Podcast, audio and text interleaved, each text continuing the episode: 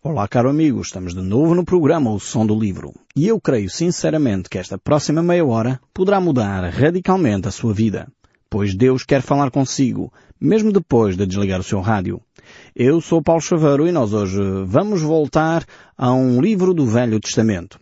Estivemos a estudar o livro de Obadias e neste momento vamos continuar no Velho Testamento a olhar para o livro de Jonas. Eu creio pessoalmente que este é um dos livros mais importantes do Velho Testamento. E nós iremos ver as razões pelas quais ele é tão vital para a nossa compreensão da missão de Jesus Cristo. Há certos livros na Bíblia que têm sido menosprezados uh, pela maioria dos homens ou não têm sido valorizados convenientemente. Uh, livros pequenos como o livro de Obadias ou de Ruth, ou mesmo até um livro tão grande como o de Jó, Esther uh, e o caso aqui também de Jonas, são livros que muitas vezes nas congregações, nas igrejas, não têm uh, na ribalta, não são tema de reflexão pelos líderes, mas eles têm coisas tremendas para nós, como iremos ver certamente. É um dos livros que eu mais aprecio do Velho Testamento e realmente ele tem lições eh, fundamentais para cada um de nós. Nós temos que seguir o conselho que o apóstolo Paulo nos dá quando ele diz que nós devemos uh, olhar para todas as Escrituras porque elas são todas elas inspiradas. E por isso mesmo todas elas têm ensinamentos uh, para cada um de nós. Uh, muitos olham para este livro de Jonas, e nós iremos fazer hoje a introdução deste livro, e consideram-no um livro que é uma fábula ou consideram-no um livro que é uma história que não aconteceu na realidade. Eh, eu sei que isto é a mentalidade de algumas pessoas, mas eu pessoalmente, olhando para o texto bíblico e olhando para as evidências que vou compartilhar convosco, eh, creio profundamente que este é um livro real, um livro histórico, um livro que efetivamente aconteceu. A maioria das pessoas considera Jonas uma fábula ou uma, uma metáfora por causa de uma série de eventos que não se sabe explicar. Mas eu quero dizer com toda a clareza que se nós conseguíssemos explicar uh, todos os milagres, logo não seriam milagres, seriam acontecimentos naturais. Os milagres são exatamente isso, são fenómenos extraordinários uh, que ocorrem no decurso uh, natural de uma vida. Por isso é que são milagres. E Jonas tem de facto alguns milagres importantíssimos, milagres que nós não conseguimos explicar. Hoje alguns deles começam a ter explicação, inclusive científica, porque já se repetiram em, com outras pessoas e por isso mesmo passam a ter uma explicação uh, humana e aqui talvez as pessoas começam a aceitá-lo, aceitar este livro de uma forma diferente. Mas na realidade, durante algum tempo, uh, tem que se dizer, e isso abrindo o meu coração convosco, como é meu hábito, uh, tem que dizer que alguns intérpretes dizem que isto é uma alegoria, que isto é uma fábula. Uh, eu sinceramente não creio nisso e nem considero que essas pessoas que olham para o texto bíblico desta forma uh, o estejam a fazer de uma forma uh, equilibrada e de uma forma razoável. Porque na realidade este livro tem muitas referências, é muito referido. O próprio Jesus uh, referiu este livro de Jonas. O Velho Testamento refere-se a este profeta e, na realidade, ele é um, um homem que é uma referência uh, para cada um de nós ainda hoje. Vamos certamente tirar deste texto bíblico um, eh, muitas ilações para a nossa própria vida. A primeira referência que reforça esta ideia que eu acabei de dar, nós encontramos no livro do Segunda Reis. O livro de Segunda Reis é um livro uh, aceite por todos nós, todos aqueles que estudam as Escrituras consideram o livro de Segunda Reis um livro, um, ehm, portanto, inspirado, um livro bíblico, um, ehm, e vemos a partir do verso 23 eh, a 25, no capítulo 14, a referência a este homem. Eh, e a referência a Jonas é eh, colocada no contexto histórico e dá-nos então a referência aos reis que existiam naquela altura e isso reforça claramente a ideia de que Jonas era uma figura histórica e não uma figura da mitologia ou uma fábula que foi inventada para transmitir meramente uma lição. Infelizmente, quando nós hoje não conseguimos explicar algumas coisas, uh, reportamos logo isto para a mitologia, para as fábulas, uh, para as alegorias, pensando que assim estamos a resolver um assunto. Uh, na realidade, creio que deveríamos olhar mais para nós, para as nossas limitações e reconhecer melhor aquilo que nós não sabemos. hoje começa a ser comum, e este é o grande salto entre a mentalidade moderna e a mentalidade pós-moderna é que as pessoas hoje percebem que a ciência não explica tudo. Aliás, quanto mais desenvolve a ciência, mais perguntas se tem e menos respostas quando se descobre uma resposta a uma das perguntas, criam-se mais eh, uma centena de perguntas para uh, com aquele facto. Então uh, a ciência hoje e as pessoas hoje estão muito mais conscientes de que a ciência já não é um Deus. A ciência não tem todas as respostas. E por isso mesmo é importante nós olharmos para as Escrituras e ficarmos com aquilo que a Bíblia efetivamente uh, esclarece e dá reforço. Então este texto de 2 Reis, capítulo 14, eh, mostra claramente quem Jonas era. Diz assim então o texto bíblico. No 15 quinto ano de Amazias, filho de Joás, rei de Judá, começou a reinar em Samaria Jeroboão, filho de Jeoás, rei de Israel, e reinou 41 anos. Fez o que era mau perante o Senhor. Jamais se apartou de nenhum dos pecados de Jeroboão, filho de Nabate, que fez pecar a Israel estabeleceu ele os termos de Israel desde a entrada de Amat até ao mar da planície segundo a palavra do Senhor Deus de Israel, o qual falara por intermédio do seu servo Jonas, filho de Amitai, o profeta ao qual era de Gat-Efer. Temos então aqui o enquadramento histórico em que um, Jonas viveu. Ele era profeta na nação de Israel, e ele era profeta uh, que surgiu desta terra. Ele era filho de Amitai, temos aqui a referência ao seu pai, temos também referência à sua região de nascimento, Gat-Efer, e temos os reis uh, que reinaram naquele período. Então é, é estranho que as pessoas queiram dizer que o livro de Jonas é uma invenção, é uma fábula, é um livro mitológico, ou um livro, enfim, metafórico, quando na realidade temos aqui uma personagem claramente identificada na história. Temos Amazias, portanto era o rei em Judá, temos Jeroboão II, que era o rei em Israel e reinou 41 anos, e ninguém questiona estes factos. Toda a gente, todos os arqueólogos, todos os teólogos, todos os estudiosos da Bíblia uh, consideram a veracidade destes reis. Porque é que haveríamos de questionar a veracidade da existência de Jonas, filho de Amitai. É, era importante nós termos esta, este enquadramento. Talvez alguns daqueles que dizem que o livro de Jonas é uma fábula, uh, talvez eles deveriam ler o livro de Reis e chegar à conclusão que afinal Jonas existiu mesmo. É curioso que Jonas é um nome que não é muito comum. Eh, assim como José, por exemplo. José era comum na nação de Israel.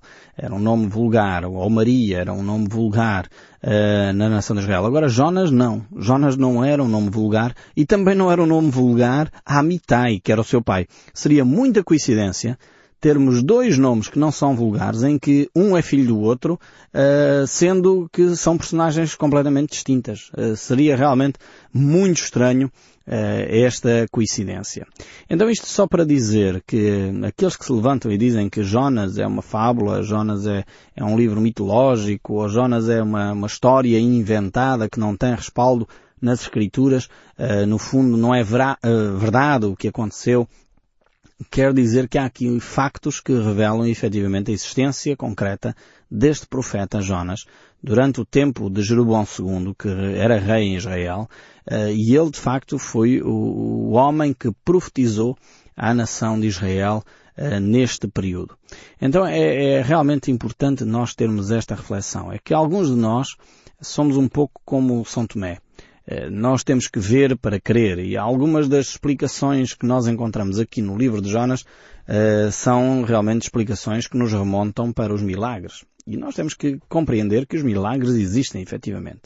E temos que também entender que nem sempre nós conseguimos explicar todos os fenómenos à nossa volta. Eh, eu sabem perfeitamente que eu sou assim, eu quando não sei, não invento. Procuro não inventar grandes explicações daquilo que eu não sei. Prefiro admitir a minha limitação. Prefiro admitir que eu não sei todas as coisas e nem tenho a arrogância de pensar que algum dia chegarei a esse ponto. Há coisas que eu não faço a menor ideia porque é que são assim. No entanto, que elas existem é um facto. Dando só um simples exemplo de como funciona, por exemplo, a rádio. É um facto que você neste momento me está a ouvir desse lado. É um facto que efetivamente as ondas rádio passam uh, pela nossa atmosfera, passam uh, em frequências uh, diferentes, mas passam em ondas mas no entanto eu não vejo as ondas, eu não consigo explicar como é que essas ondas de rádio se transformam depois em voz e em palavras que eu proferi e gravei e depois mais tarde foram enviadas. Eu não consigo entender como é que é lançado um sinal que sai daqui, vai um satélite e depois volta à Terra e emite exatamente aquilo que nós falamos. Eu não consigo explicar tudo isto. Provavelmente o engenheiro, uh, nesta matéria, facilmente explicaria todos estes fenómenos. Para ele é muito claro, muito compreensivo. Então, isto para dizer que há coisas que nós não sabemos explicar. No entanto, não quer dizer que elas não existam. Não quer dizer que elas não sejam efetivamente reais. Se nós olharmos para a televisão, é outro exemplo muito concreto, a mesma coisa. Ondas uh, são enviadas com um sinal, chegam às nossas antenas, descodificam-se, eu não percebo, sei a linguagem, mas não percebo o que é que isso quer dizer, uh, e depois o facto é que temos uma imagem uh, no nosso ecrã como está a ser filmada muitas vezes do outro lado do mundo. Eh, como é que isto se processa, todo este, estes acontecimentos, para mim é um mistério. Não quer dizer com isto que não tem uma explicação científica ou que não há uma explicação razoável. Há certamente, há quem sabe explicar tudo isto, mas eu não sei. O facto agora de eu não saber explicar não significa que não exista. Uh, muitas vezes é assim que nós agimos com a Bíblia. Pensamos, bem, eu não sei explicar, como eu não sei explicar e tenho encontrado outras pessoas que também não sabem, então é porque não existiu é um grande erro uh, agirmos assim. Se nós agíssemos assim com todas as coisas, uh, provavelmente diríamos que a rádio não existe, a televisão não existe uh, e muitas outras coisas não existem porque nós não conseguimos explicar. Então tínhamos esta cautela e esta humildade ao mesmo tempo de reconhecer as nossas limitações temos que aprender a olhar para as Escrituras e aquilo que nós não sabemos explicar, admitir que não sabemos explicar, mas que é um facto, é um facto. E Jonas é um facto histórico. Está aqui enquadrado em 2 Reis, capítulo 14, verso 25, enquadrado com os reis uh, Amazias, rei Jeroboão II, uh, e era um profeta da nação de Israel, filho de Amitai, tem a sua origem, tem uh, aqui o seu pai, tem também a região de onde ele surge, mas na realidade as pessoas questionam, sabem porquê? Porque Jonas é um livro incómodo. Jonas é um livro que uh, nos aponta mais uma vez, e Jesus utilizou o livro de Jonas para uh, manifestar a grandeza de Deus. É o próprio Jesus que atesta a veracidade do livro de Jonas e para mim isso bastaria, mesmo que não aparecesse em mais lado nenhum uh, o nome de Jonas, se Jesus Cristo tivesse dito uh, Jonas existiu e esse será o único sinal que esta geração irá ver, que foi basicamente as palavras de Jesus em relação a Jonas, uh, para mim era mais que suficiente. Mas, no entanto, Jesus reafirma, valida uh, a existência deste homem e utiliza este episódio de Jonas ter sido lançado ao mar e ter sido engolido por um peixe, grande peixe, este é um aspecto interessante também. A Bíblia não diz que é uma baleia. Alguns intérpretes uh, traduziram a expressão grande peixe, mais uma vez, porque não sabem explicar, põem aquilo que sabiam, e o que sabiam que o peixe maior era a baleia, então colocaram baleia.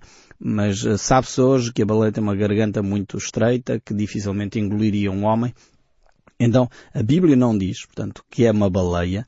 Isso foi uma dedução de alguns que traduziram as Escrituras. Mas, no entanto, a Bíblia mostra claramente que isso aconteceu. Foi um facto. E Jesus usou essa imagem uh, de Jonas ter sido engolido por um grande peixe para efetivamente manifestar a grandeza da sua ressurreição. E em Lucas capítulo 11, verso 29, diz assim, Como afluíssem as multidões, passou Jesus a dizer, Esta é a geração perversa pede sinal, mas nenhum sinal lhes será dado senão o de Jonas. Veja bem, Jesus aqui a mencionar este facto como sendo um facto histórico, um facto verídico e não uma invenção ou uh, uma fábula. Por, porque assim como Jonas foi um sinal para os ninivitas, o Filho do Homem o será para esta geração. Os ninivitas se levantarão no juízo com esta geração e a condenarão, porque se arrependeram com a pregação de Jonas. Eis aqui está quem é maior do que Jonas. Vemos que Jesus Cristo enfatiza este aspecto. Mostra claramente que eh, Jonas existiu, foi uma figura real, que foi à cidade de Ninive, pregou a palavra e essas pessoas que se arrependeram existem, estão na presença de Deus porque se arrependeram.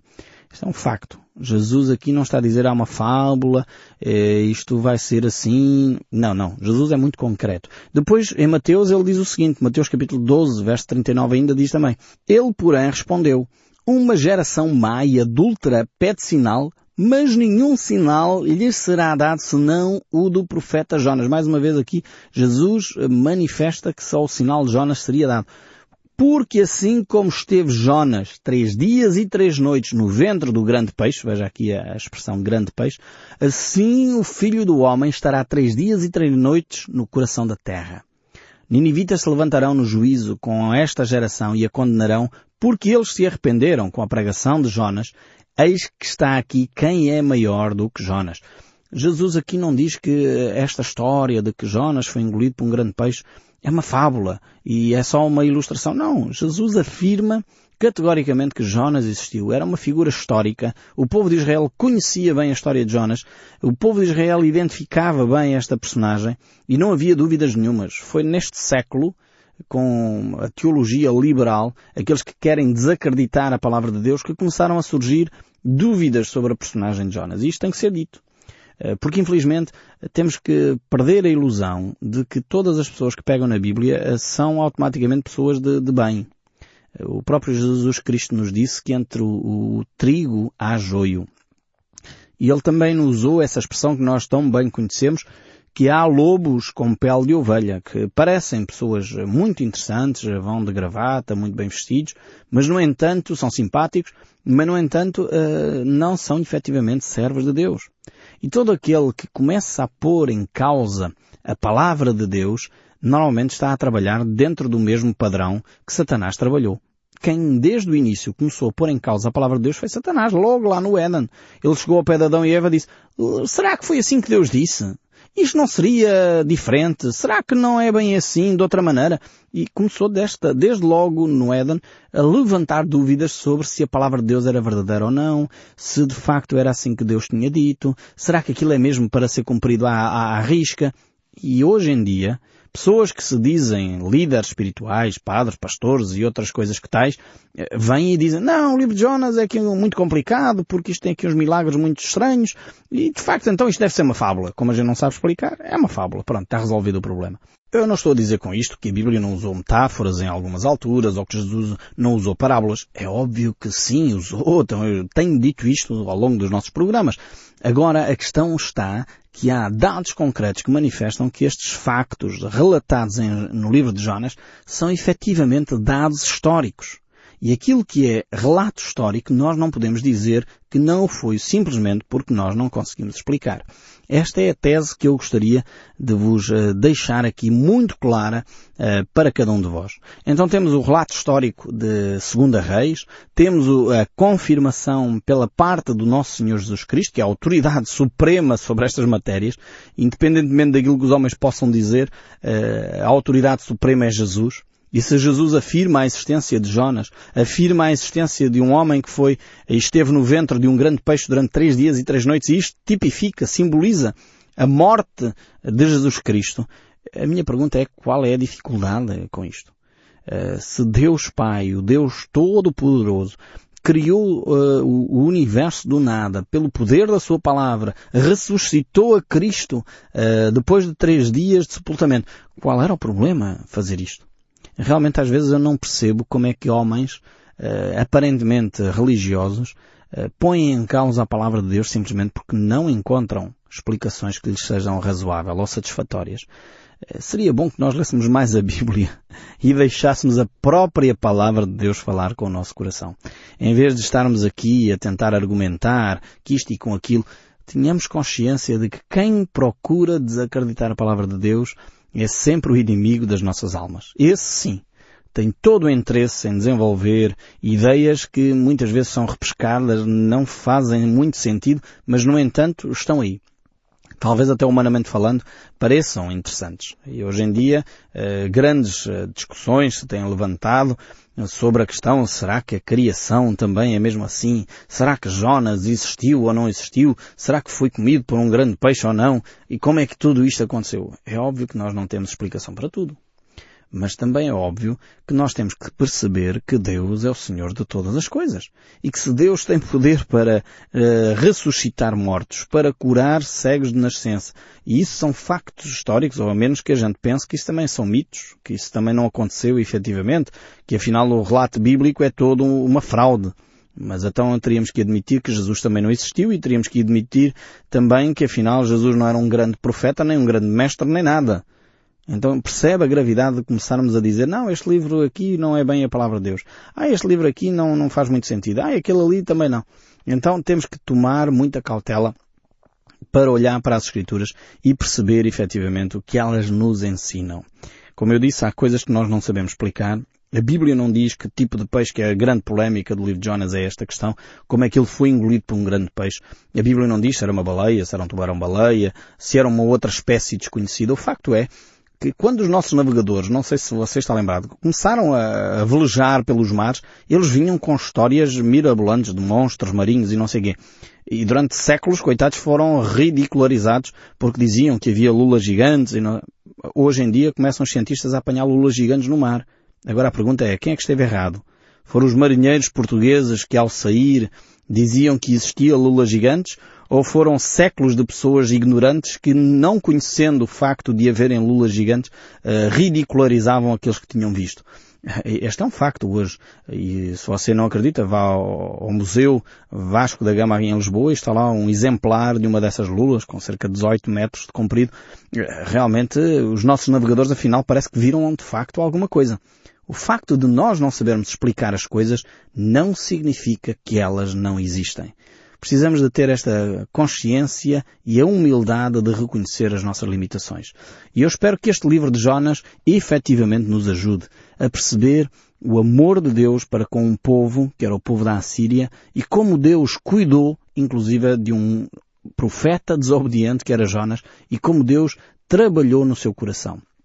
Isto é o que eu creio ser o centro do ensino deste livro de Jonas e certamente nos próximos programas ele será rico para cada um de nós para podermos ver como Deus amou o mundo de tal maneira que deu o seu Filho unigênito para que todo aquele que nele crê não pareça, mas tenha a vida eterna. Esta é a grande mensagem de toda a Escritura, de toda a Bíblia.